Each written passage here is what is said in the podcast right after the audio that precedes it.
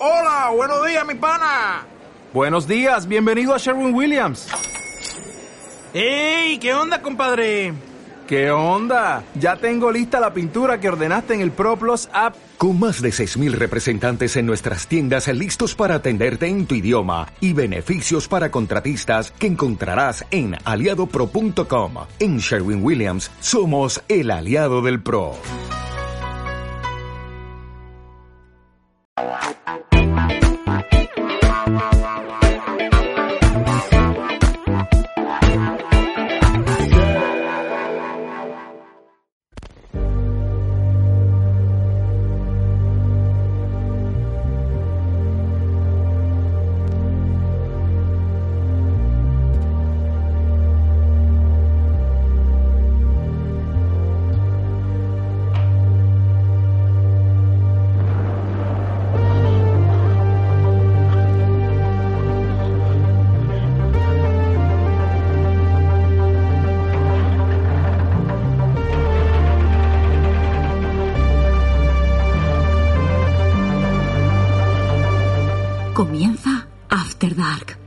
Presentan Cristóbal Terrer y Ricardo Robles.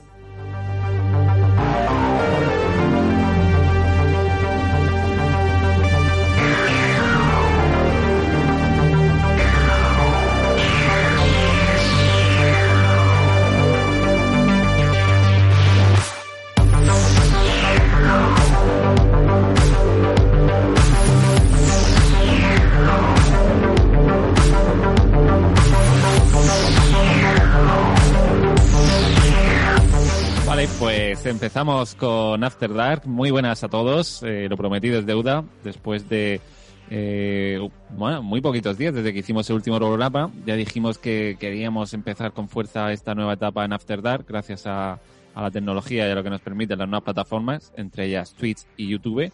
Y queríamos conseguir esa frecuencia que no estábamos teniendo con el programa. Así que de nuevo hoy estamos, le hemos cogido ganas sobre todo también porque ahora enseguida vienen las vacaciones, Semana Santa y demás, y va a ser más complicado.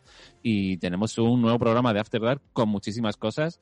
Vamos a hablar de series, vamos a hablar de películas, como siempre, con Ricardo. Comenzamos.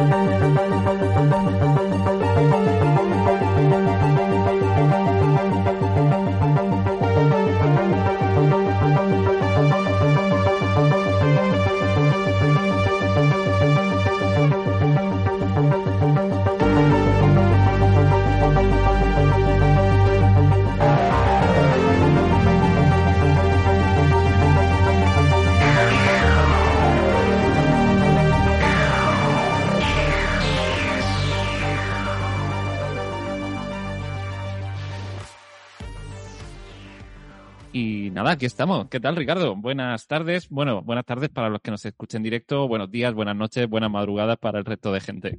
para cuando quieran, pues bien, aquí estamos, un día más y, y a darle, a que hay cosas que comentar, como siempre.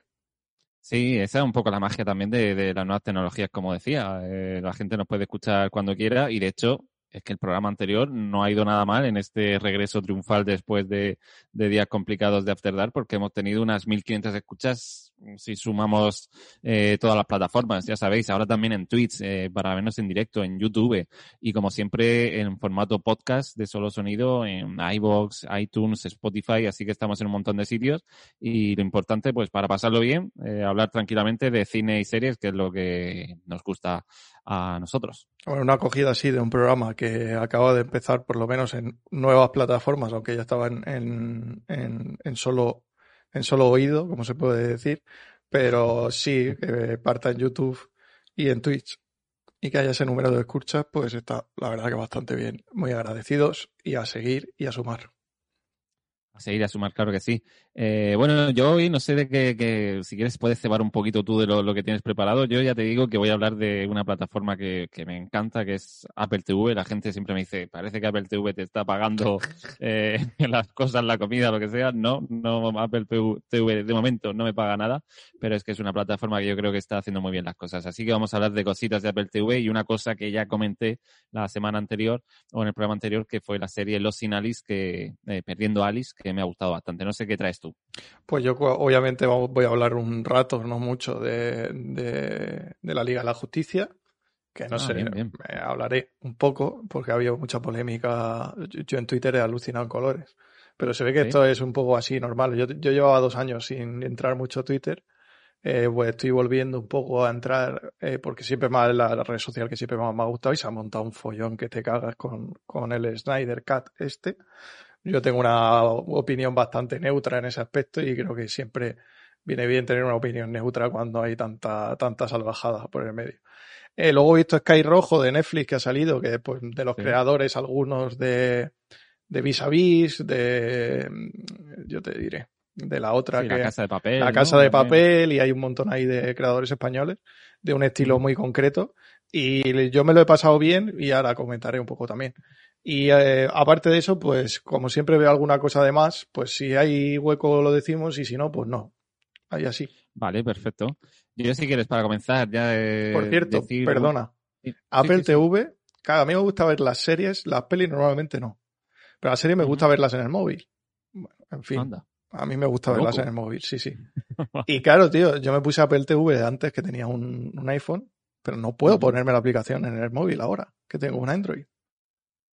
Eh, se... posiblemente, posiblemente. Yo es que tengo iPhone y no sabría decirte, pero probablemente el móvil no funcione con o sea, Android. la mi única oportunidad es verlo en, en online, o sea, en, en, te diré. Sí, a través de la web o en web, etcétera, etcétera. Pues muy mal, tío.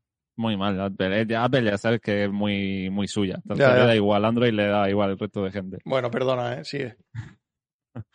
Oye, no, te, te, quería decir yo también que, que nos dieras un titular de Snyder Cut bien, mejor que el anterior, pero sí, pero sí. no es una obra maestra ni, ni de coña. No. No. Ni es, ni es muy mala película, como dicen. Hay, ahora mismo hay dos extremos, por lo menos ya te digo lo que yo veo. Sí. Eh, o es muy mala película o es una barbaridad increíble. Zack Snyder tiene, es un semidios y tal. No es una película entretenida que para durar cuatro horas no se te hace larga, salvo que te pille en un momento muy cansado, muy malo, no se te hace larga, porque es entretenida está mucho mejor hecha que el anterior. Y bueno, y ahora después si quieres digo más cosas o si quieres las digo ya, lo que tú quieras. Vale, no, las dejamos para luego, pero como titular mm, me, me, gusta porque, pues eso, no es la obra maestra que mucha gente estaba vaticinando estas semanas anteriores a, a que se estrenara la serie, pero no creo que sea tampoco ninguna bazofia, ¿no? Como yo también he leído por ahí. No sé, eh, creo que la bazofia realmente fue la, la, la primera versión, ¿no? Uh -huh. Exactamente, que como ya comentamos un poquito también en el programa anterior, fue un poco un quiero y no puedo porque había ahí mucha gente, mucho conflicto de intereses y al final salió una especie de, monstruo horrible que no dejó contento a nadie. Pero bueno, ahora hablamos de cine. También quería comentarte que Filming, esa otra gran plataforma que tampoco me paga nada, pero que, es alucinante, pues me ha enviado hoy, por ejemplo, la, nota de prensa que me suele enviar todas las semanas y ha dicho que va a establecer un, o va, va a poner en parrilla un especial Work on Way del que te mencioné yo también alguna cosita la semana pasada porque vi la de In the Mood for Love, que me recomendaste tú, y ahora van a estar todas las películas de este director, creo que remasterizadas y tal, o sea que una, una excusa más para abonarte a esta plataforma o que la gente, si no lo ha hecho, que lo haga, porque el mejor cine eh, está en esta plataforma. Yo no sé si muchas veces ahora me está dando a mí por ver películas y me cuesta encontrar buenas pelis en, Amazon, HBO, tardo horas buscando pelis y luego no encuentro nada. O sea que yo creo que la solución eh, filming. Sí, para ver películas, mm, por supuesto. Y además son siete pelis remasterizadas a 4K, cosa que normalmente en filming tienen la calidad normal, yo creo, de las películas, pero no se suelen ver en muy, muy, muy, muy buena calidad. Así que se supone que van a estar de puta madre en ese sentido y son siete peliculones. O sea que. Bueno, yo voy a empezar una detrás de otra y a verlas todas. yo también voy a ver que mm, no sé si me faltan dos o algo así, pero estoy seguro de siendo Wong Kar algo se le saca algo se le saca. Oye, también este fin de semana que ha sido puente eh, en esta comunidad eh, ha sido un poquito más largo he aprovechado para ver en filming precisamente la de, mm, eh, ¿cómo es? Esencia de un asesinato o la cosmética de un asesinato. No sé si, Me suena. has visto tú. Ah, sí, la española. La española. Sí, Sí, exactamente. No sé si lo has visto, eh, se ha comentado mucho porque en el ranking, pues igual que pasa en todas las plataformas, el algoritmo y tal, que las va posicionando las películas, pues era, estaba en el top 3 de filming en este mes. Y, me puse a verle y tal, y la verdad que no me ha gustado nada. No, no sé, me he quedado con el culo torcidísimo, raro y no sé. A mí me gusta, me gustó, porque la vi hace, pues cuando empecé con el canal, yo creo que hice un directo hablando en Twitch eh, de ella de los primeros directos que hice, los más cutres de todos.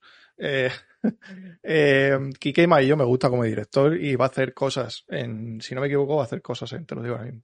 Sí, ya tiene un proyecto con, con Chloe Grace Moretz, que es una actriz, esta actriz rubia con la cara ancha, eh, que, que, bueno, puede ser mejor, peor, está haciendo mejores o peores cosas, pero ahora mismo está bastante en el frente en cuanto a publicidad.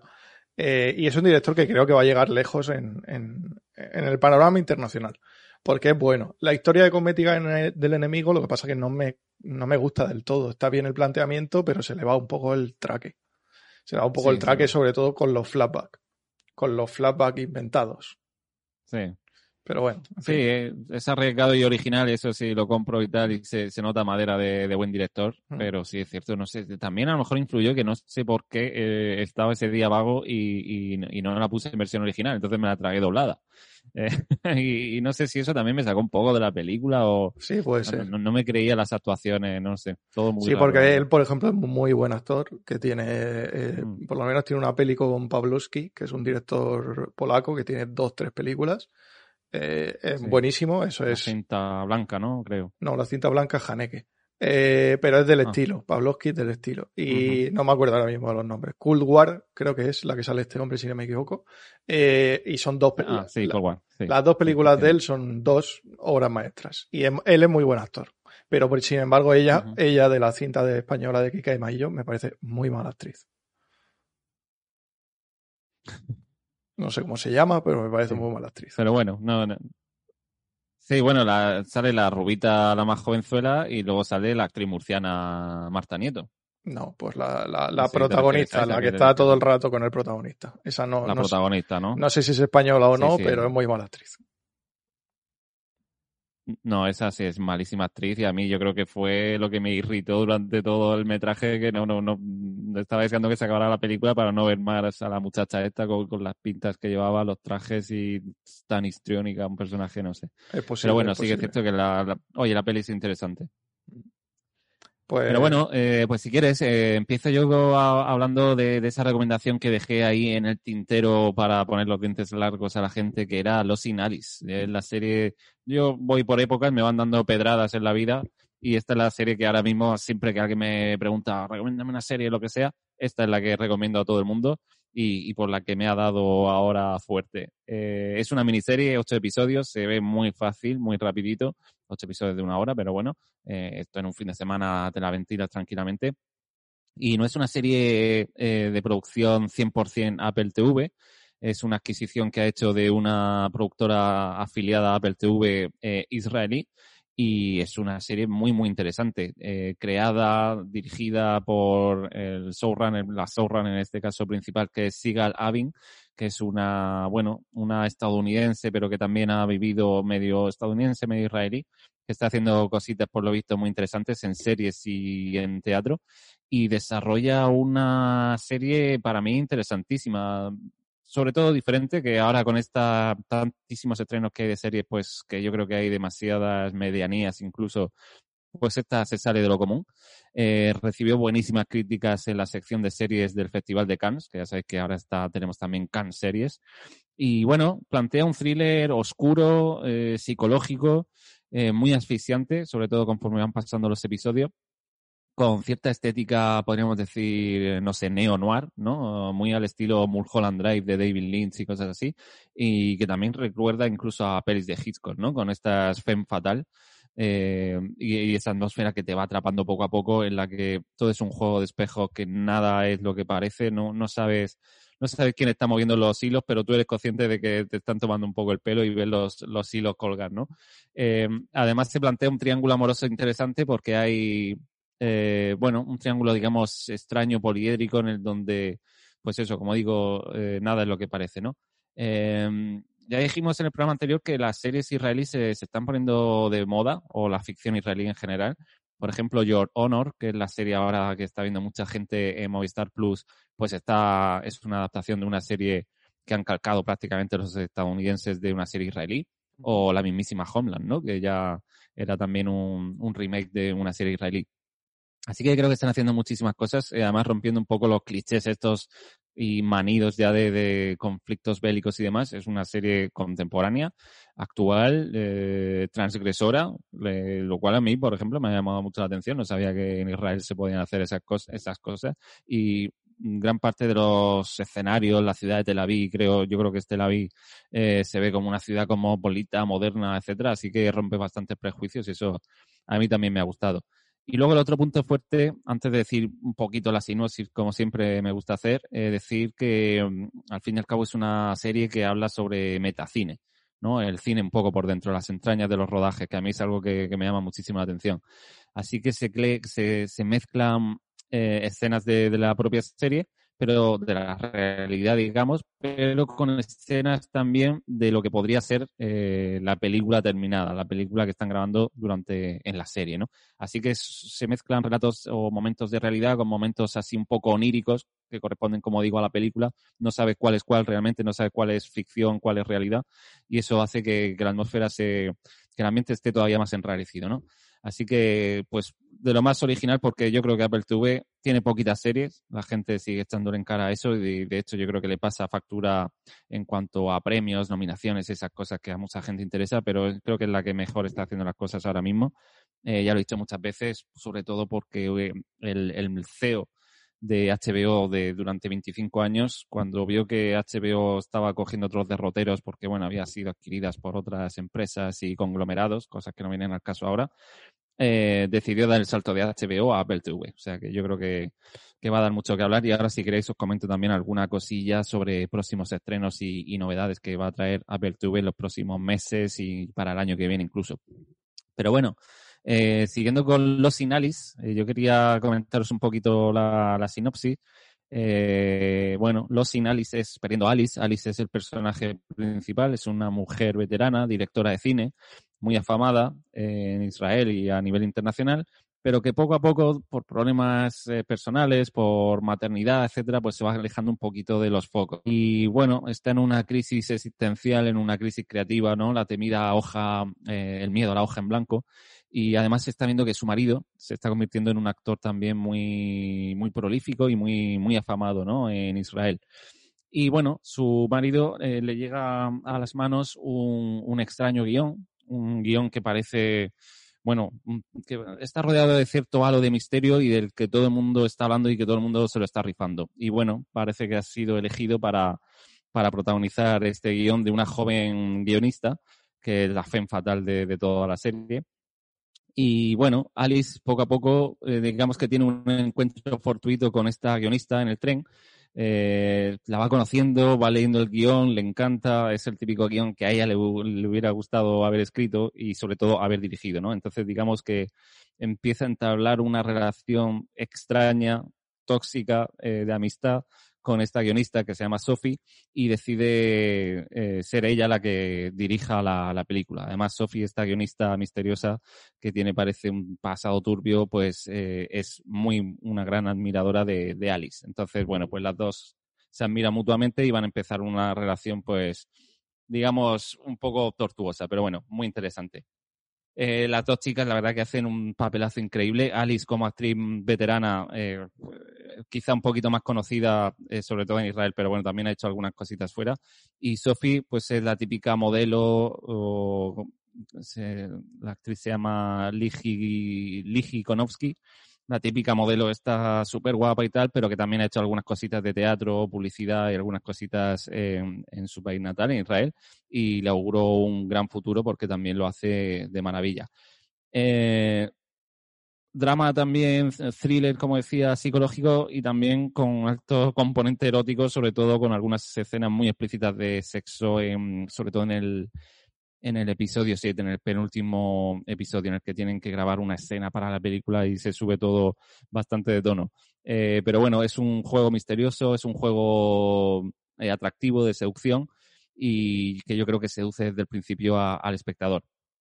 Fotografía, todo esto, producción maravillosa y también me quedaría con, con la banda sonora. La banda sonora de, de la serie son las típicas canciones que yo estoy todo el rato con el Shazam, con la aplicación, intentando buscarla porque eh, ambientan muy bien y son canciones algo desconocidas, pero que, funcionan muy bien.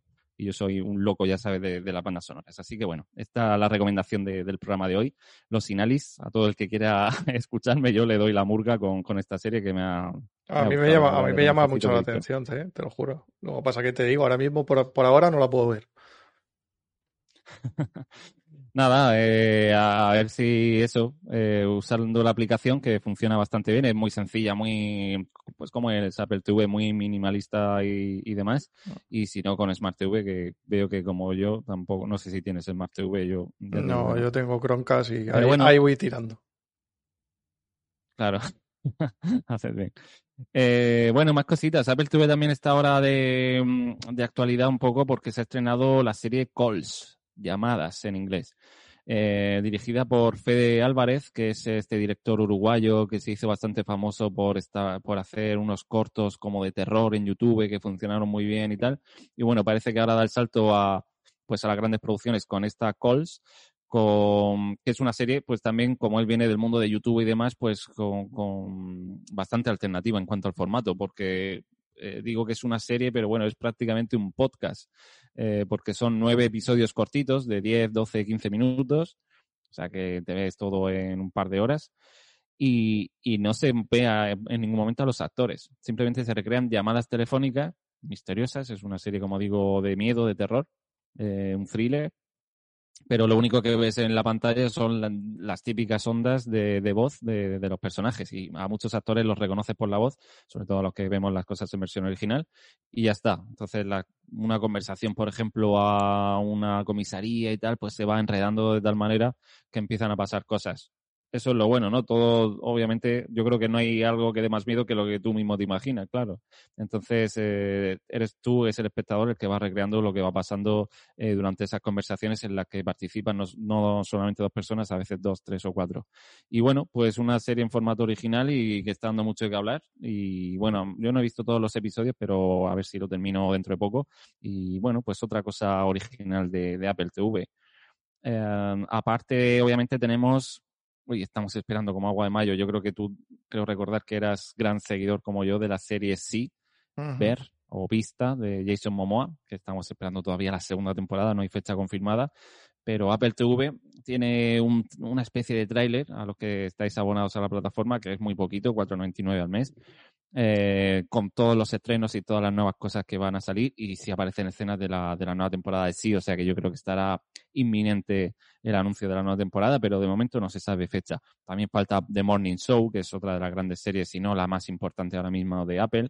Eh, tenemos Ted Lasso, que es la comedia esta que está arrasando y que parece que, bueno, el actor fue ganador del Globo de Oro recientemente, etcétera. eh, y luego tiene dos estrenos, pero antes quería decir también que tiene una serie que para los nostálgicos, los que vamos cumpliendo años, los de nuestra generación, creo que nos puede molar mucho porque tienen eh, remasterizado todos los episodios de la mítica serie Fraggle Rock. no me digas. es nada. Sí, sí. Eh, cuatro temporadas con todos los episodios, que son un montón de episodios, son 25, 30 por temporada, o sea, todos los episodios doblados al castellano como nosotros los vimos de pequeños, pero también en versión original. Y además durante el confinamiento hicieron como una nueva temporada o una mini temporada con episodios muy cortitos de 3, 4 minutos porque fue grabada durante el confinamiento y prácticamente desde casa. No se podía juntar todo el equipo y entonces, bueno, lo hicieron un poquito como pudieron, pero pero bueno, como pequeño entrante a una nueva temporada ya normal que sí están planteando eh, y siguiendo obviamente todos los estándares de, de, Jim Herson, ¿no? Que es el, pues el encargado de todas estas marionetas que vimos en otras cosas como Barrio Sésamo, Cristal Oscuro, eh, o incluso um, En Busca del Laberinto, creo también, de Bibi Bodwi y demás.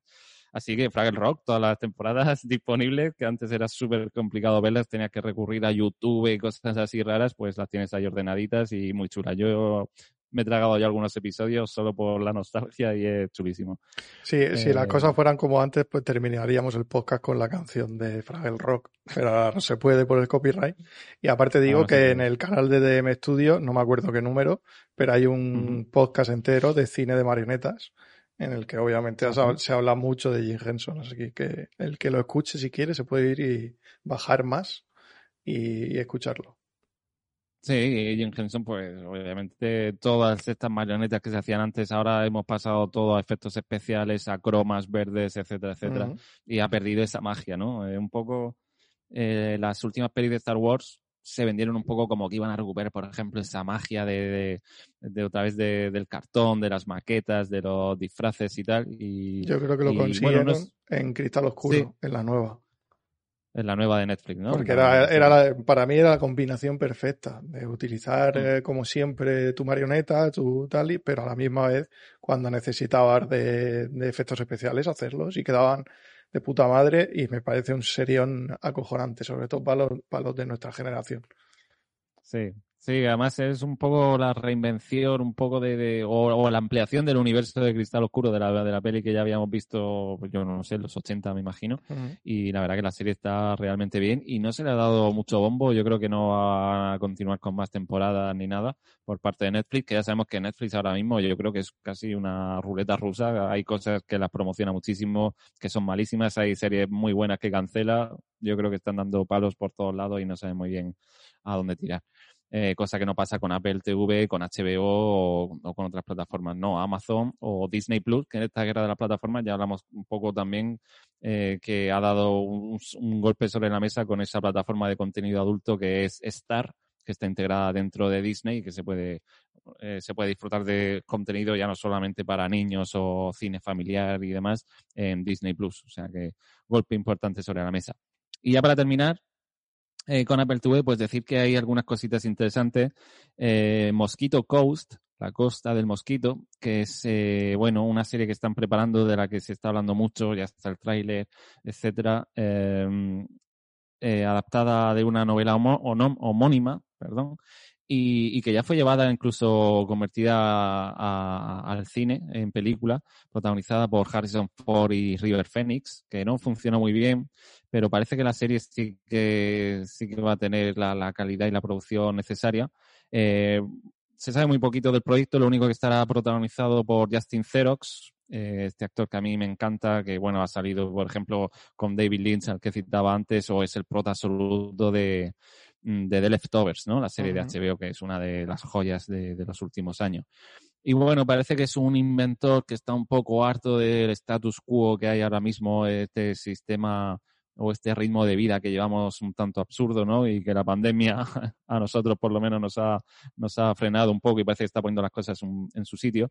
Y bueno, es un inventor que, que, como digo, huye de Estados Unidos para dirigirse a México y ahí emprender pues como un movimiento en contra del actual sistema económico y social y que va a traer consecuencias, porque el thriller, el, perdón, el thriller, el tráiler tiene ya bastante acción y se ve por dónde pueden ir los tiros y va a ser pues una de las joyas, creo yo, para este año de Apple TV.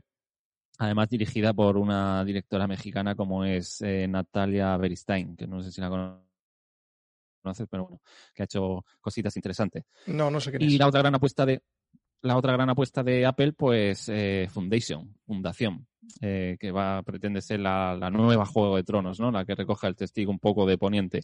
Eh, serie ambientada en las novelas de Isaac Asimov, en la saga de Isaac Asimov, en concreto de las tres primeros, de los tres primeros tomos. Y yo creo que va a ser una serie, pues un poco como le pasaba a Juego de Tronos, difícil de adaptar porque no en vano toda la historia de, de esta saga literaria, literaria transcurre durante varios milenios. Entonces no sé cómo, cómo lo van a desarrollar. Pero bueno, entre los actores, por ejemplo, tenemos a Jared Harris, que es este pedazo de actor que, hemos visto en Chernobyl y en otras eh, series, o a Lee Pace, que es el prota de Halt and Catch Fire, que es esa serie de filming, precisamente, bueno, no es de filming, pero que ahora se puede ver en filming, en las series de AMC, que es otra de las joyitas que yo siempre recomiendo, que poca gente conoce, que poca gente ha visto, sobre la carrera informática en los años 80 y 90. Es una auténtica joya. Eh, Halt, Catch and Fire. Bueno, pues el prota también sale en esta fundación. Y y bueno, se sabe poquito. Eh, yo no he leído las novelas, la verdad. Eh, ya me, creo que me voy a esperar a la serie. Eh, pero bueno, eh, parece que vienen tiempos de oscuridad. Estamos en, en el futuro, un poco por determinar y parece que el fin de la humanidad está próximo, así que dos grupos de científicos se van a los dos rincones más remotos de la galaxia para tratar de buscar vías alternativas o nuevas fuentes de energía. Eso va a desatar en una serie de conflictos bélicos, armados y de religión importantes y por eso pues va a ser una gran saga tipo pues las grandes batallas del Señor de los Anillos o, o de la propia Juego de Tronos, ¿no? El tráiler es directamente espectacular y, bueno, la fecha está próxima porque ya va a ser para el otoño-invierno de, este año. Parece que se iba a retrasar a 2022, pero la, veremos a final de 2021. Así que yo creo que va a ser pues la, gran serie. Y esta posiblemente sí que pueda recoger el testigo de Juego de Tronos, que yo creo que de momento nadie ha dado el golpe sobre la mesa o ha, decidido coger el toro por los cuernos y se han vendido muchas. Eh, sustitutas de Juego de Tronos, pero de momento yo creo que no ha llegado. Desde luego no ha sido eh, está de Netflix con Henry Cavill, eh, The Witcher, porque la primera temporada al menos a mí me dejó bastante frío, aunque tiene cositas de que puede, puede mejorar. Pero bueno, Apple TV, esta plataforma y filming, yo creo que a los que están buscando, no tienen siempre dudas de a qué abonarse, yo creo que estas son apuestas seguras. Pues nada, yo creo que respecto a Apple, series y demás, eh, más o menos lo, lo que tenía pensado. Eso sí, ya sabéis que dentro de poquito en cuanto a calendario, que siempre hay cosas que se escapan, pues que el 29 de marzo se estrena City on a Hill, la segunda temporada, en Movistar Plus, una serie que está bastante, bastante bien y que dentro de poquito pues seguimos pendientes de ese 28 de abril y el cuento de la criada, eh, temporada 4. Y bueno, ya que estaba hablando de Mosquito Coast, eh, esta nueva serie de Apple TV, La Costa del Mosquito, pues se me ha olvidado decir que el estreno también es dentro de poco, 30 eh, de abril. Así que, bueno, desde el mundo seriéfilo, yo creo que estas son un poco las novedades. Pues genial, ¿no? Yo tengo un montón de ganas de ver todo lo que dices. Yo, yo siempre, siempre me convences, tío. No sé cómo lo haces, pero siempre me convences de ver todo lo que... A veces tardo más, a veces tardo menos por la disponibilidad que tenga. Sí que tengo muchas ganas de ver la serie que has dicho de los cortos de 10, 15 minutos, eh, que son tipo podcast. Me apetece mucho verla. ¿Esta de Asimov cuándo saldría? Que no sé si... Esta yo creo que... No, no hay fecha confirmada, pero yo creo que va a ser a final de este año octubre, noviembre, que es cuando sale. A mí es, eh, no he leído tampoco los libros, la verdad. Eh, eh, ahora estoy con Dune y voy poco a poco con esas cosas tan míticas. Aparte dicen que son un poco difíciles de leer, igual que The Witcher es difícil de leer. pero a mí todo lo que sea el espacio y, y mundos distópicos y futuros raros me gusta mucho. Así que para adelante con ello adelante con ellos. Son adaptaciones un poco inabarcables. Hay que tener, yo creo que, buen talento para adaptar, pues lo mismo que Doom eh, con Denis Villeneuve, que ya sabéis que va a aparecer en cines dentro de poco también. Eh, Señor de los Anillos, Juego de Tronos, pues es complicado. Pero bueno, yo creo que está a la altura de solo de los mejores. Pues ahora hacemos lo que tú te apetezca. ¿Quieres que siga Nada, yo? Yo sí, yo por mí Snyder Cat a tope. Eh, que tengo, yo creo que la primera pregunta, si quieres, así ya para entrar eh, en materia, es que de hecho yo tengo que decir que eh, todavía no la he terminado, llevo pues un poco menos de la mitad y que ya eh, la propia película avisa de que el formato de, de la película es eh, cuatro tercios, no es 16 novenos, es decir, no es formato horizontal, sino que es más tirando a cuadrado. Y yo te quería preguntar eh, por qué esa decisión de Snyder Cut, que de hecho lo pone la propia peli. Esta es una decisión personal de Zack Snyder. La cuestión de esto, primero, el que se queje de que esté a cuatro tercios porque él está acostumbrado a que sea, es que vengo un poco a sentar, no a sentar bases de nada porque yo no soy nadie, pero un poco a, como te he dicho antes, toda esta gente de Twitter y demás, eh, por favor, y sé que en Twitter y en todo, porque el, Twitter es el reflejo al final de todo el mundo. Por favor, un poco de cuidado con los extremismos. Eh, gente que daba su opinión eh, ha sido lapidada con esta, con esta película, pero lapidada a un nivel insultante y a niveles que yo he flipado un poco.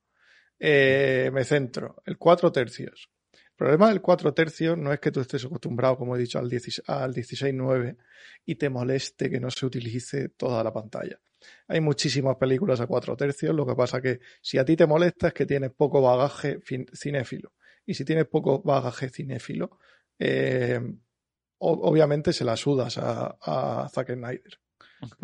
Porque posiblemente Zack Snyder lo ha hecho por eso, ¿no? Porque yo quiero hacer esto. Ahora, el problema que yo le veo es que no te puedes hacer el cool. O sea, quiero decir, no puedes hacerte el artista poniendo una película a cuatro tercios. Eso no es ser artista. O sea, eso no es innovar. ¿Me explico? Eh, innovar sería otra cosa. Eh, eh, innovar, innovar, suele innovar Cameron, por ejemplo. Que puede ser que haga una copia de Pocahontas, pero la copia de Pocahontas, en cuanto a nivel técnico, fue una innovación. Eh, y buscó que fuera una innovación. Entonces, no porque... O sea, Estás hablando de Avatar, ¿no? Sí. Entiendo. Eh, el problema que yo le veo al cuatro tercios en esta película es ese, no el que, no el que la película no le queda mal el cuatro tercios, ni muchísimo menos. No se pierde información porque el cuatro tercios sirve normalmente para centrar la información y para ser normalmente un poco más eh, dramático de lo que es el 16-9, que es más amplio por lo tanto deja más espacios en menos, eh, en menos, te centra menos, ¿no? En lo que está pasando. Eh, entonces, yo bien, o sea, bien, ¿no? Sin problema, me da igual que estuviera en 16.9 que en 4 tercios. Yo la habría hecho en 16.9 esta película, eh, porque es una película de acción de superhéroes. O sea, mm, es que tiene que estar en 16.9. Pero bueno, que tampoco me molesta el 4 tercios. O sea, me parece una chorrada quejarse del 4 tercios.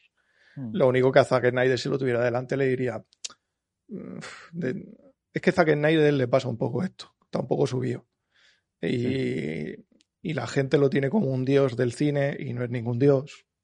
Eh, tuvo dos películas muy buenas, que son 300 y El Amanecer de los Muertos, si no me equivoco. Y todo lo demás ha sido, voy a hacer exactamente. Es, es como Mourinho. A quien le gusta el fútbol, que no sé si hay alguien aquí, esto es como Mourinho. Ahora mismo Mourinho no es capaz de ganarle a nadie. Pues Zack Snyder es lo mismo. Lleva 15 años haciendo lo mismo. Y quiere que todo sea lo mismo. Eh, esta película lo muestra, que es lo puto mismo, que hace siempre. Y, quiere, y, no sé si él quiere innovar o la gente dice que ha innovado. No, no ha innovado.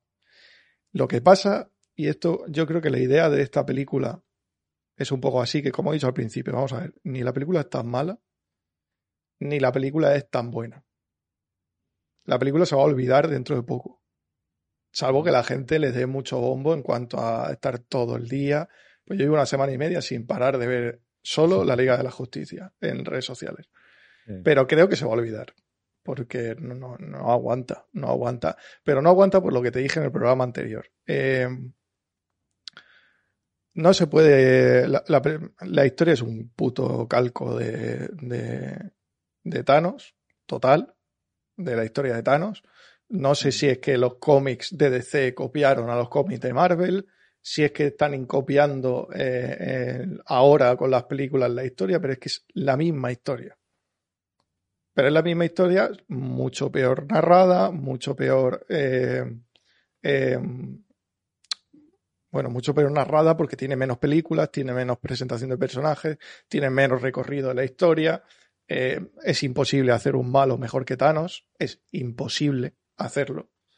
No, hay, o sea, del, el Thanos Infinity War. Porque luego en game ya es otra cosa. Pero lo que es Thanos Infinity War es imposible hacer un malo mejor. Porque no existe. El único malo que yo recuerdo que es igual de bueno es el de la momia. No, no era la momia. Bueno, no me acuerdo, es una película de una momia, pero que no es la momia. en cuando, cuando tú empatizas con el malo y el malo es muy malo, eh, ahí tienes el mejor malo que se puede hacer, porque has empatizado con él. Normalmente con el malo no se empatiza. Eh, entonces, eh, hay una idea que he visto por ahí, no es mía, no quiero atribuírmela, pero me gusta y creo que es lo más acertado que se puede decir. No es tanto una película de superhéroes o una buena película de superhéroes, sino una magnífica, em, un magnífico cierre de la historia que tiene detrás el haber llegado al Snyder Cut. Es un muy buen cierre para la historia de detrás, para todo el lío que tú has comentado, que se ha tenido que hacer otra vez, que no sé qué, no sé cuánto, pues está guay, la ves y te, y te lo pasas bien y tal y cual pero no es seria la película. No es nada seria. Es, bueno, no, no quiero decir que sea una comedia, sino que no es seria porque la historia no está bien contada. Y, y ha dado igual que haya hecho un mejor montaje, una mejor fotografía, una mejor linealidad de los, de los, del argumento, que haya quitado escenas de la anterior película que eran horrendas. Pero es verdad que el, que el, por ejemplo, el momento, el momento creepy de, de Flash con la chiquilla tocándole el pelo. Ah, joder, tío, estamos en 2021, ¿sabes? No en, no en el 87. Entonces, no sé, no sé, no sé. Es un poco raro, es, es, no sé, es que no, el problema de esto ha sido el bombo. Porque sin el bombo es una película que te ves, que te lo pasas bien en el cine, si es que hubiera llegado al cine, eh, y ya está, y no habría más, porque no da para más la película. Sí, yo creo que a DC, bueno, muchas cosas. Eh, a DC no le va bien cuando intenta parecerse a, a, Marvel, a las pelis de Marvel, porque están, como dice, años luz, les hagan 30 películas. Entonces, bueno, a ver cómo van haciendo las cosas, el, nuevo Batman, etcétera, el Joker, etcétera. Pero creo que a Warner le va bien, o a DC le va bien cuando hacen, pues eso, pelis más pues tipo DC, más oscura, más como el Joker de Joaquín Phoenix o el Batman de Nolan. Eso para mí es insuperable en cuanto a superhéroes. Es otro rollo y es otra liga, valga el juego de palabras con, con el universo Marvel. Pero si quieres hacer, como tú dices, el mismo Thanos este que es insuperable, porque el malo de aquí de, Zack Snyder, la bestia esa llena de hierros y tal, claro, es que no empatizas porque es que no le ves ni la cara prácticamente, no, eso hay un amasijo de hierro que no, no, no, no aporta mucho. Así que sí, yo creo que, le va mal, pero bueno, quizá le empiece a ir mejor con, con esta carta de presentación de Zack Snyder, con todos los proyectos que tiene delante. Vamos a ver el nuevo Batman de Robert Pattinson, a ver, a ver qué tal. Eh, todos los proyectos que tiene, que si una peli central en el Joker, que si una nueva Catwoman, etcétera, etcétera.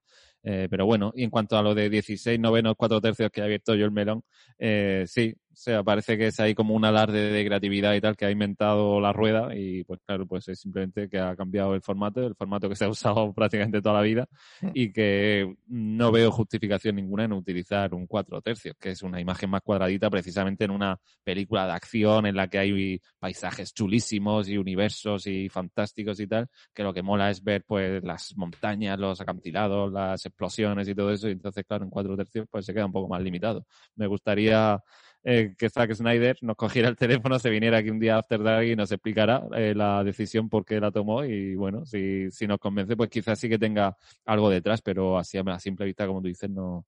Y no, quiero decir, con lo que he dicho antes, porque a veces uno se acuerda de lo que va diciendo y, quiere aclarar cosas, ¿no? No quiero decir que Zack Snyder sea mal director, ni muchísimo menos, ni que me caiga gordo, ni nada, a mí me gusta. Solo que no es Dios, ya está. Dios es Villeneuve, pero no Snyder. Entonces hay que, eh, jovetas, es que cuando hay, tanta posibilidad de decir lo que uno piensa y, se tiene tan poco bagaje, yo no hablo de física, tío, no tengo ni idea de física. Entonces me intento no hablar de física, entonces hay que tener un poco más de, de conciencia de no por ver las 20 películas más destacadas de cada año, es, se tiene el, bagaje como para hablar de ciertas cosas. Hay que tener un poco más de y fijarse en otras cosas. Y creo que el problema de esta película básicamente es el, el, toda la historia que tiene detrás, eh, todo el recorrido que tiene la, la, franquicia en sí, como tú ya has dicho, y creo que deberían utilizar este Zack Snyder Cut para cortar y empezar otra vez. Porque si no, no lo van a, no, no van a poder. Como quieran remontar esto, no van a poder. Sí, apunta todo un poco a eso.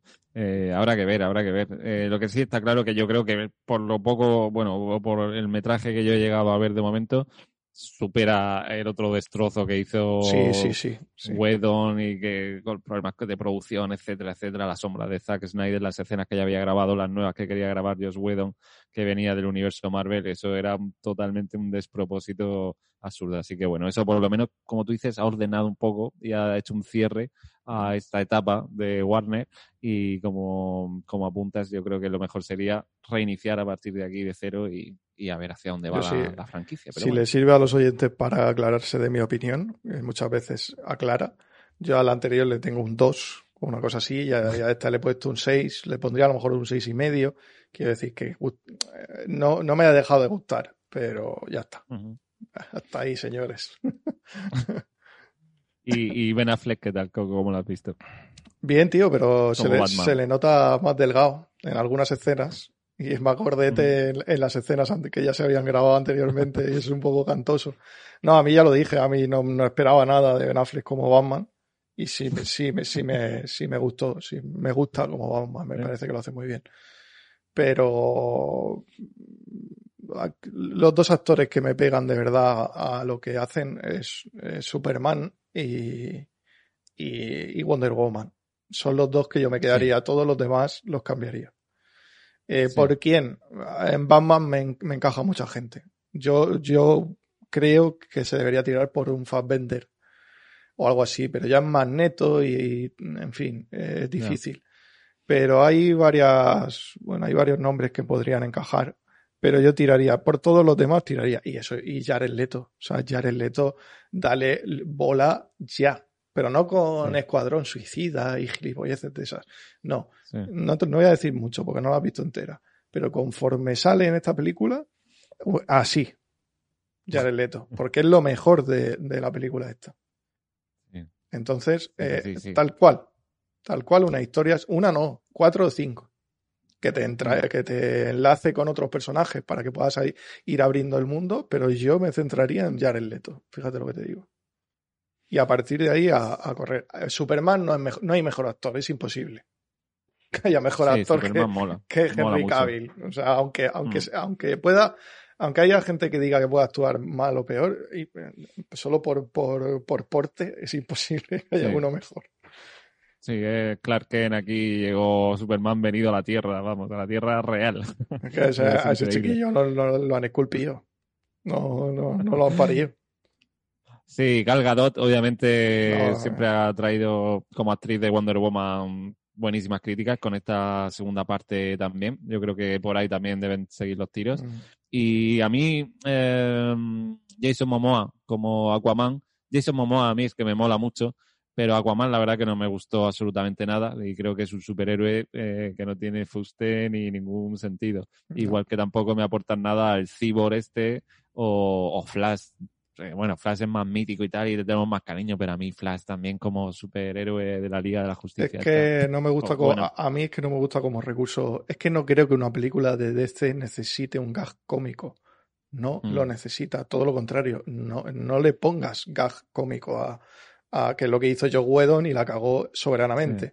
Y este la ha mantenido un pelín, o sea, tiene como un aire flash de, de ser el gag cómico.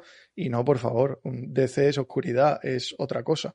Yo no me he leído los cómics, pero mm, yo qué sé, fijaros en Nolan, como has dicho tú, hacer las cosas desde una perspectiva mucho más seria, mucho más oscura, y te saldrán cosas. Coño, que tienen profesionales muy buenos trabajando, ¿eh? Sí, sí, hombre, por equipo no va a ser, desde luego, y por millones. Claro. Entonces, bueno, eh, tiempo al tiempo, ya veremos. Ya veremos lo que pasa. Pero si no se centran, ya te digo, en Jared Leto un poco ven a ver cómo le sale este nuevo Batman y tal, y a ver por dónde pueden tirar. Eh, a lo mejor este, este, no me acuerdo de su nombre, pero este actor lo hace de puta madre. El Robert Pattinson. El Robert Pattinson, porque me parece un actor de puta madre. Y, y, la, y lo clava y es el Batman para los próximos 20 años. Veremos, no lo sé. Sí, el problema es que tampoco parece que se ponen muy de acuerdo dentro de la propia Warner barra DC, eh, porque tienen varios proyectos paralelos para Batman, un Batman veterano, un Batman que no va a ser Robert Pattinson, un Batman con Robert Pattinson, eh, igual que el Joker. El Joker, bueno, la línea esta de la peli del Joker que nos encantó a todos, pero también está el Joker de Jared Leto, son ideas, eh, películas, historias, incluso universos distintos, paralelos, es un guirigay, entonces creo que también eso confunde un poco a la gente. En Animales de Presa el Joker da más risa que miedo y aquí en Snyder Cut es un Joker con, con peso, entonces no sé, eh, sí, creo que tienen que unificar un yo poco creo que, Yo creo que es un poco de visión de futuro, de en plan, yo no me muevo de lo que me esto tiene una cosa Marvel. Yo ahora mismo veo cuál es la cuarta generación, o sea, no me acuerdo, la cuarta era que van a hacer de mm. Marvel, que ya han empezado, se supone, con WandaVision y El Soldado de Invierno y tal. Yo cuando la vi, y yo, yo y mucha gente, hostias, qué, qué personajes más flojos. un chino por ahí, que si eh, Hulk eh, mujer, que si WandaVision una serie, que si una película de, de, de Scarlett Johansson, en fin, mm. todo como parece como que menor y lo miras y dices, bueno, pues nada, tal.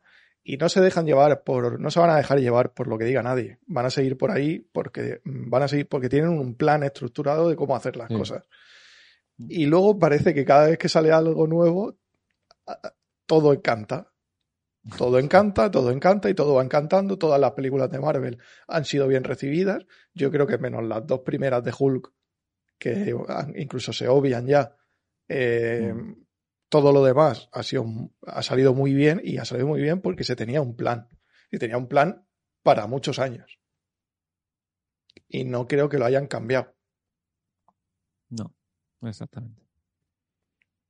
Sí, es planificación, claro. Sí, y querer hacer las cosas de una forma que si te sale alguna cosilla un poco peor, como en game con respecto a Infinity War, pues no pasa nada, seguimos para adelante y seguimos con nuestro plan.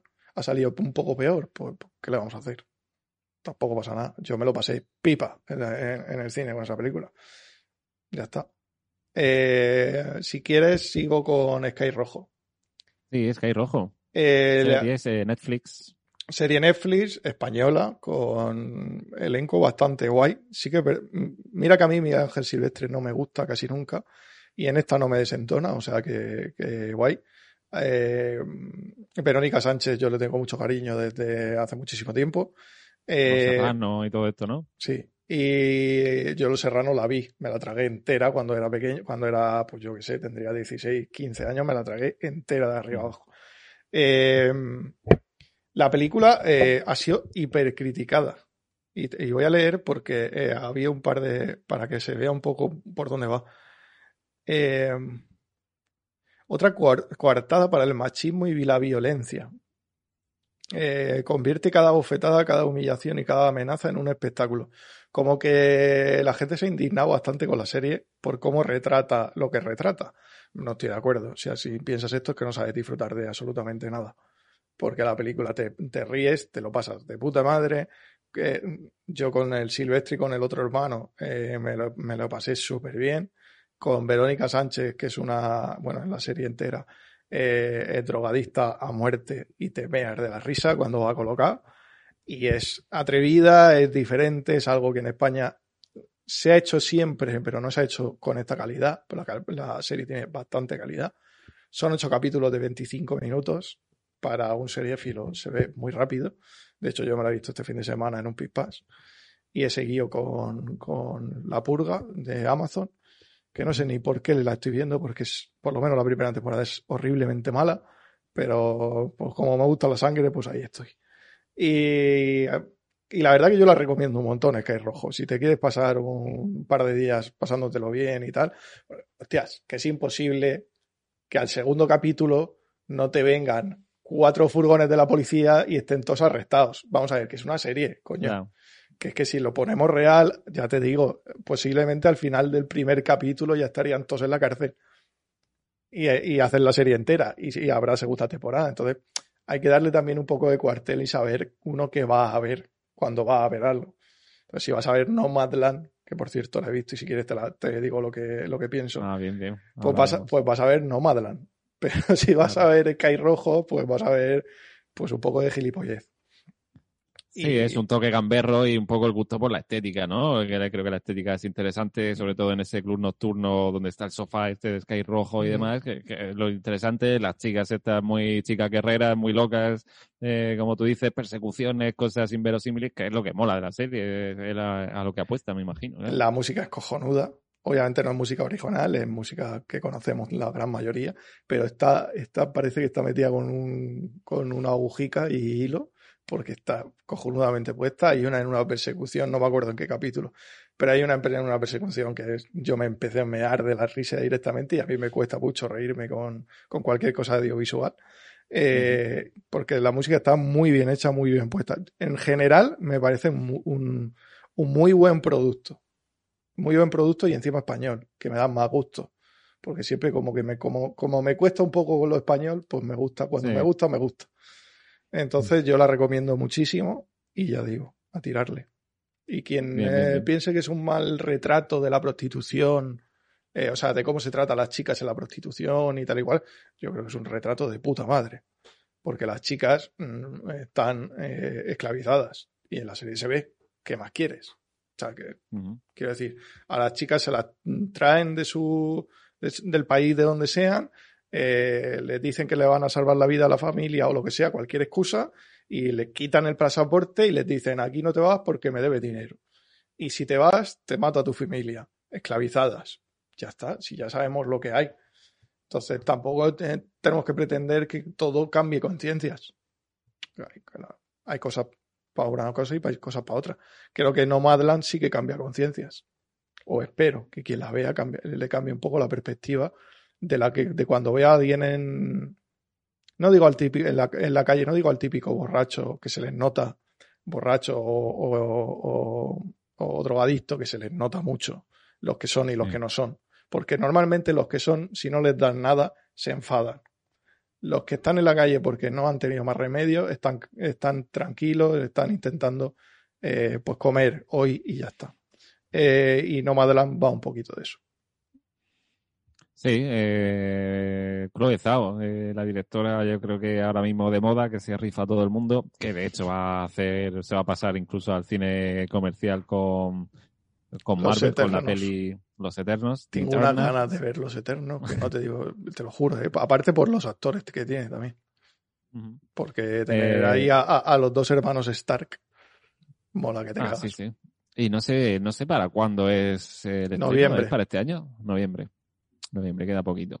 Eh, y bueno, Chloe a mí ya me gustó muchísimo con The Rider, eh, que son, es que son primas hermanas, siempre lo digo, The Rider y Nomadland. Y Nomadland, pues bueno, las dos afrontan un poco eh, pequeñas, o mira con lupa, pequeños espacios, pequeños escenarios esos no lugares que, que, siempre digo yo, lugares en los que aparentemente no pasa nada. En The Rider, pues el típico rancho perdido de la América profunda, de, en un pequeño pueblecito en la que la gente se cree que todavía viven en el oeste y van con las espuelas y el gorro. Y bueno, pues habla sobre un domador de estos de doma profesional de caballos salvajes y que tiene un accidente y ya está, eh, poco más, ¿no? Eh, con ese estilo que tiene la directora. Y aquí en Nomadland, pues otro pone el foco también en una pequeña comunidad que parece que yo la verdad que es algo que desconocía, pero me imagino que Estados Unidos, como hay tanta gente y, de tantos tipos, pues que decide, digamos, vivir de forma nómada, ¿no? De ahí el título de la película. Eh, no es que sean sin techo ni nada de eso, como tú dices, lo típico drogadicto lo que sea que se te acerca, sino que es gente que directamente eh, no, no quiere estar fija en un sitio, se coge una caravana o un coche y se va y ya está, y ese es su estilo de vida. Eh, sobre todo la directora, yo creo que en ninguna de las dos películas toma partido ni juzga a nadie. Eso ya es tarea del espectador, que, que muchas veces nos tratan como si fuéramos idiotas y no lo somos.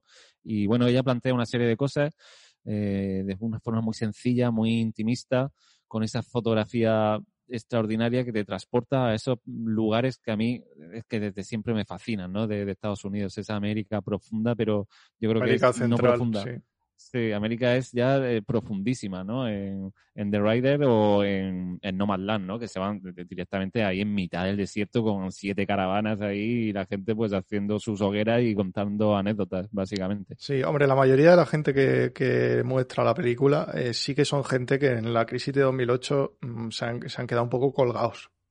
Entonces lo que deciden es, sabiendo que van a tener que moverse mucho de trabajo para poder ir trabajando dos meses aquí, tres meses allí, porque es cuando hay faena, por decirlo así, en esos sitios, y es donde los van a poder coger. Son gente de, desde 40 y muchos a casi 60 o más.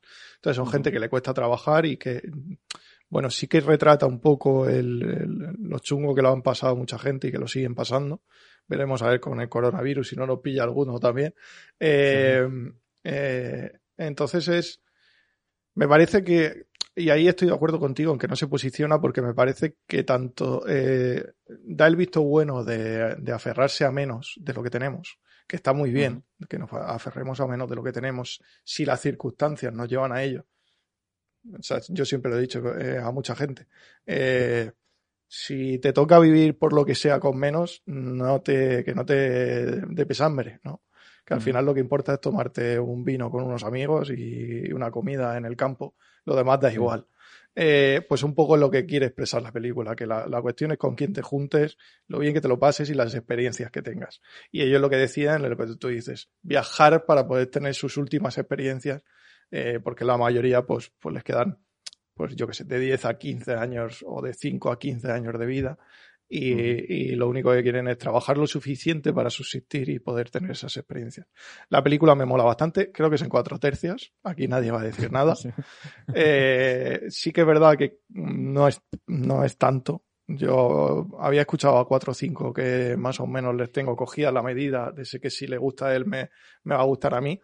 Eh, y no, no. Yo ya, yo ya estaba diciéndole la semana pasada que los Oscars eh, o en general los premios grandes, Globos de Oro, Oscar y demás, este año iban a subir un bajón, que es lógico porque no se han estrenado casi películas, eh, y me, da la sensación de que sí. Por ejemplo, he visto una joven prometedora con Carey Mulligan, me parece mejor película. Mm, también es verdad que la historia es, mucho más entretenida y es de otro rollo. Eh, salvo, he visto tres de la mejor actriz principal. He visto tres, Carey Mulligan se los lleva, Desastres se lo lleva. Me faltan las otras dos, pero Desastres se lo lleva porque hace, hace el mejor papel de su vida, básicamente. Y la película está muy bien. Y también es una, bueno, no, no, no tan bien como Nomadland, pero es una ópera prima que, joder, que tu primera película está, esté tan bien hecha, ole. Sí. ¿Y qué te parece la actriz de Nomadland, eh, Frances McDormand? Es que hablar de Frances McDormand es como hablar, yo qué sé, de... Sí, hay que ponerse bien, ¿no? Claro, es como hablar de. Ahí no me sale el nombre, coño. De la, de la que más nominaciones al Oscar tiene en la historia. Eh, sí, sí, la de Mamma Mía, por ejemplo, la de los ah, puentes de Madison. Es que no me acuerdo de los nombres. Eh, Tengo un problema, sí. Meryl Streep. Meryl, Streep. Eh, hablar de Meryl Streep o hablar de Frances McDormand ya de cuatro o cinco años para acá es la mm. confirmación de que esa mujer hace. Hago lo, Andrés Montes decía con Shaquille O'Neal cuando mm. jugaba, hago lo que quiero cuando quiero y lo que me da la gana. Pues esas dos mm. mujeres hacen lo que quieren cuando quieren y lo que les da la gana y siempre les sale bien. Sí, porque hace tres años o así también McDormand eh, se atrevió o le apeteció hacer esta peli también muy pequeñita que fue la de tres anuncios a las afueras, que yo no sé si la viste que también, también me gustó bastante también. Yo, creo que esta vez no debería llevarse el Oscar. Si se lo lleva Ole, genial, porque hace muy buen papel en Nomadland. Pero creo que en el de en, el, en la que acabas de nombrar fue mejor papel y me da la sensación de que hay mejores papeles por ahí. Pero bueno, em, no, no me parecería mal, ¿sabes? Que se lo lleve. Vale, eh, bueno, más cositas, alguna cosita por ahí de cine que ya sabes que yo también, igual que tú te apuntas las series, yo estoy aquí expectante. La verdad que las pelis. La verdad es que no, porque eh, mm, no. Tengo, sí que, sí que quiero comentarte una cosa, también así como efecto hype. Tengo una peli de, bueno, una peli de Quentin Dupiox del 2010 que se llama Ruber, que alguna vez la habré comentado por ahí por algún podcast algo que es de una rueda asesina neumático asesino. Y eh, quiero ver si puedo verla aquí en un stream. Y que la veamos en el stream. No sé si voy a poder por el tema de copyright y tal, pero como es una película súper escondida, bueno, súper, no es tan escondida, pero mm, bueno, no es tan conocida, eh, me molaría verla mucho y echarnos una risa muy grande viendo esa película. Vale, pues sí, Ruber, alguna vez, alguna vez la has mencionado en estos programas de After Dark para la gente que le gusta lo creepy, la serie, iba a decir B, quizás sea C, H o la Z. Que, la que tú quieras. La que tú quieras. Ruber, ¿no? El neumático o la rueda asesina, que vamos, yo no, no la he visto, la verdad. Pero bueno. Seguro que está en Filmin. Esas son las pelis que están en Filmin. Sí. Eh, oye, la que no sé si has visto, creo que lo comentaste también la semana pasada, la de The Sound of Metal, que también se está hablando muchísimo de ella. Ah, bueno. Ah, pues está disponible en Amazon. Es que me estoy haciendo ya la lista de las pelis que, como este año no se pueden ver prácticamente nada en el cine, aunque eh, por lo menos aquí en la región de Murcia, desde donde hacemos el programa, sí que se están abriendo otra vez las salas mm. y va, va a abrir, por ejemplo, Centro Fama dentro la semana que viene con su ciclo de versión original y demás, pero bueno, no tenemos acceso tanto a las pelis, entonces hay que buscarlas en plataformas. Mank, por ejemplo, está en Netflix, eh, The, Son of eh, The of Metal está en Amazon. Eh, Nomadland y la otra que has comentado de la mejor actriz, no sé Una joven prometedora. La joven prometedora, ¿está en alguna plataforma disponible? Yo no puedo hablar, no me han dejado hablar. la, has encontrado, ¿no? Por ahí. las he encontrado, sí. Vale. Y No Land, que yo creo que tampoco está disponible en ninguna plataforma. Eh, por ejemplo, pero sí está El Juicio de los Siete, que ya hablamos, ¿no? Aaron Sorkin. Aaron Sorkin, pues de los mejores guionistas del momento o de los últimos años, que también dirige. Eso quizás sea la asignatura pendiente, pero bueno, está en Netflix también. Es una serie, eh, perdón, una película pues muy disfrutable, la típica americanada, está el juicio y tal, que hace bien, lo los dramas legales. hace bien. Está bien. Eh, esa siempre, esas pelis siempre mola verla. Y bueno. Eh, También tenéis La Madre del Blues, que es de eh, sale Viola Davis y están nominados Viola Davis y Chadwick Boseman, que es eh, Pantera Negra. Es su última aparición, obviamente, antes de fallecer. Y están los dos nominados. Y yo la vi nada más salir en Netflix. Y la peli está muy bien. Para una peli que retrata los años 20 en Estados Unidos, un poco de música y tal y cual, la peli está guay. No me parece para nominar nada de, ella, pero oye, guay, guay. No me extrañaría que ganara un Oscar, le dieran un Oscar póstumo y tal, ¿no? Que esto a ver, eh, a Hollywood le mola mucho. Sí, yo, ya te lo dije, lo normal es que se lo den solo por, solo por haber fallecido, que es una pena, pero nunca me gusta hacer estas cosas por estas cosas. Igual que cuando digo que se premia a la mujer porque este año se quiere premiar a la mujer, no, premiala porque se lo merezca. Igual que a cualquier otra persona. Pero bueno, me parece bien que se reivindiquen ciertas cosas que a lo mejor ahí tienen que reivindicar. Eh, por, darle a la madre el blues algún punto para que la vea la gente que nos esté escuchando, eh, mi padre, que a veces se queda ahí en el sofá a, mi lado, viéndolas, se la tragó entera, ni se durmió ni nada y le gustó. O sea que eso siempre es bueno, es positivo. Eso es prueba de fuego, ¿no? Sí, sí. Vale, pues eh, no sé, si tienes algo más por ahí en el tintero, yo creo que vamos, como siempre hemos dicho aquí, no nos hemos puesto a hablar de forma improvisada. ya ha salido más corto el programa, pues ha salido más corto, no tampoco pasa nada. ¿no? Sale más corto, pero bueno, recomendaciones hay montones. Yo, para cerrar un poco el círculo, conforme hemos abierto el programa, Apple TV, de verdad, si alguien se lo está pensando todavía, que, que se iba a decir que se matricule, no, que se dé de alta en la plataforma, que se dé de alta a 4.99, oye, te puedes dar de alta un mes, verte prácticamente todo el catálogo, porque es muy poquito lo que tiene, y darte baja y esperar a que vaya, vaya creciendo, pero es que todo lo que tiene, todas las series son interesantes, tienen algo diferente, tienen algo de, de calidad, ¿no? Hay algunas, bueno, más eh, normalitas, eh, como por ejemplo Defendiendo a Jacob y tal, pero que es un serión, el típico thriller también, este policíaco que mola mucho, o sea que Apple TV eh, a muerte. Y sobre todo, pues esta que comentábamos hoy, eh, Los Sinaris, que a todos los fans de los thrillers estos raros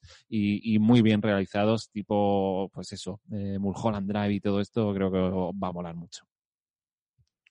Pues ya está. Yo daría por concluido. Apple TV, mm, yo estoy muy de acuerdo con él, porque fue, fue Cristóbal el que me hizo que me la pusiera hace un año más o menos y me vi las cuatro series que tenía y me encantaron. Tiene una calidad buenísima. Tiene.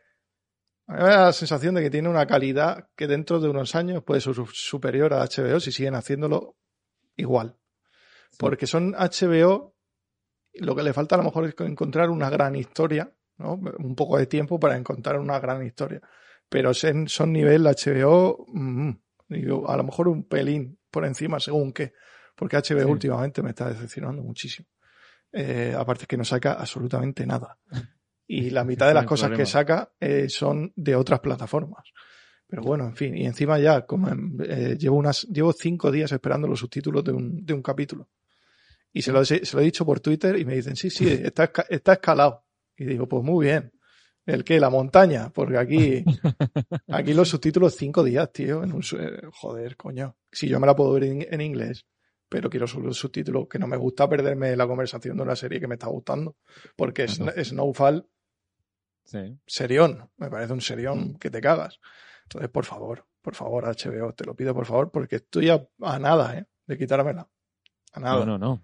La verdad que la aplicación siempre ha ido un poco como el culo, todo hay que decirlo. la aplicación de HBO es bastante lamentable. Esperemos que con la llegada de HBO Max y, eso, eso, lo que me integración, etcétera, y contenido en 4K y demás, pues la cosa mejore. Pero la aplicación eh, funciona regular. Y es cierto que sí, yo estoy en un periodo extraño de barbecho esperando grandes series estoy rascando por ahí donde puedo para buscar cosas interesantes porque hay muy, muy, muy poquito.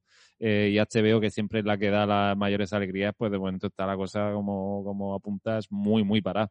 Salvo los dos especiales estos de euforia y alguna cosita que han sacado este año, un poco más. También te digo que voy a ser un poco más selectivo con las series y empezar a ver otra vez más películas y ir combinando lo que más me gusta de los dos sitios y a lo mejor ver alguna serie menos que en estos dos últimos años, pero también darle a las películas porque si no al final me pierdo muchas cosas que me gustan y no y, no mola. Y aparte, que tú eres el de las series y yo el de las pelis, tío. Tenemos que hacer algo ahí.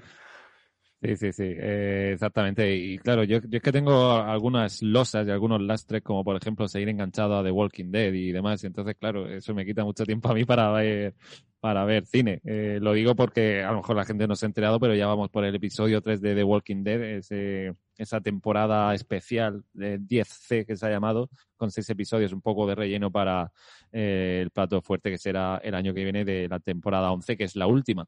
Y dentro de dos semanas se estrena también la, la nueva temporada de Fear the Walking Dead, que ya zombies hay tantos y de tantos tipos que uno pierde la, un poco la noción. Pero bueno, eh, se estrena la, la, temporada y yo creo que es la 5B de Fear the Walking Dead en, un par de semanas. Y claro, yo es que llevo tantas cosas en danza y que me da, me da pena desprenderme de ella porque ya son muchos años viéndolas, que eso me quita mucho tiempo para cine, aunque es cierto que ahora estoy viendo bastante cine precisamente porque hay, hay una escasez, creo yo, de, de series importante. Pues nada, Wong Kar Wai, a partir de no sé qué día, eh, abril, creo 5 de abril, eh, siete pelis a tope con ellas. A tope. Y pues nada, todos a tope. Yo siempre me gusta hacer una recomendación. Hoy hemos recomendado un montón de cosas, pero sí os quiero animar a que, por ejemplo, en Spotify sigáis nuestra lista oficial con canciones de cine y series, porque eh, a, los dos nos mola mucho todo el tema de bandas sonoras. Así que si buscáis en Spotify la lista After Dark, cine y series, pues ahí tenéis, pues yo no sé si son 17, 18 horas de música de series y, y pelis que hemos seleccionado con, con cariño. Así que esa es la recomendación. Y por lo demás, pues nada, eh, nos vemos en el próximo programa. Ya sabéis que ahora estamos cogiendo ritmo de nuevo. En dos, tres semanas estamos haciendo programas, seguro. A lo mejor hacemos el pequeño parón ahora por, por vacaciones. Y podéis escucharnos, pues como siempre, en Apple, en los podcasts de Apple, iBox, eh, iTunes, Spotify y ahora también en nuestro canal de Twitch a través de esta plataforma maravillosa que es DM Studio con un montón de contenido, no solamente After Dark, sino otros programas, ¿no? Y además eh, muy fácil de encontrar en Twitch, Ricardo, recuérdanos. Pues hay, hay, que cambiar porque no me ha dejado Twitch hacerlo como DM Studio, hay que poner Estudio DM, todo en minúscula y la gran novedad de After Dark es poder verlo en YouTube, o sea, poder vernos las preciosas caras que tenemos.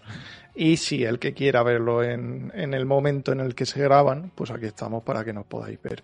Algo que antes los podcasts hacían eh, a través de Patreon y pagando, ahora es gratis, o sea que no, no os quedéis ahí. Pues nada, apuntado queda las nuevas tecnologías al servicio del cine de las series de After Dark, así que nos vemos prontito en el siguiente programa que será ya el 206. Esto va cogiendo carrerilla. Hasta pronto.